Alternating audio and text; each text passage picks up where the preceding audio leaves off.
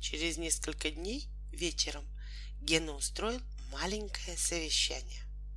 Может, это не совсем тактично, то, что я хочу сказать, начал он. Но все-таки я скажу. Мне очень нравится то, что мы с вами делаем. Это мы просто здорово придумали. Но с тех пор, как мы все это здорово придумали, я потерял всякий покой. Даже ночью, когда все нормальные крокодилы спят, я должен вставать и принимать посетителей. Так продолжаться не может. Надо обязательно найти выход.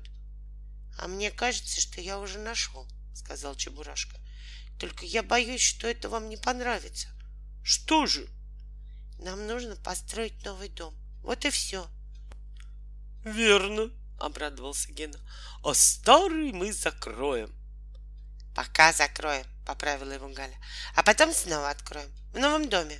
— Итак, с чего же мы начнем?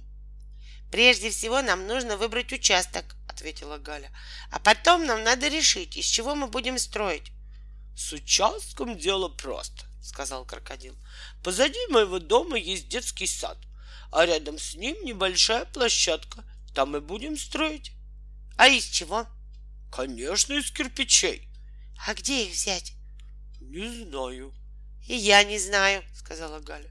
И я тоже не знаю, сказал Чебурашка. Послушайте, вдруг предложила Галя, давайте позвоним в справочное бюро.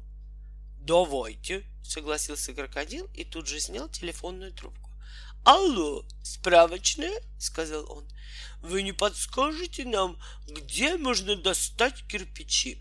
Мы хотим построить маленький домик. Минуточку, ответила справочная. Дайте подумать. А потом сказала.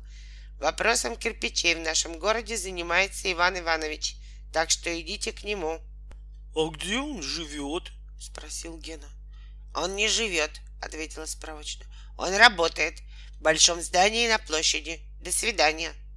Ну что же, сказал Гена, пошли к Ивану Ивановичу.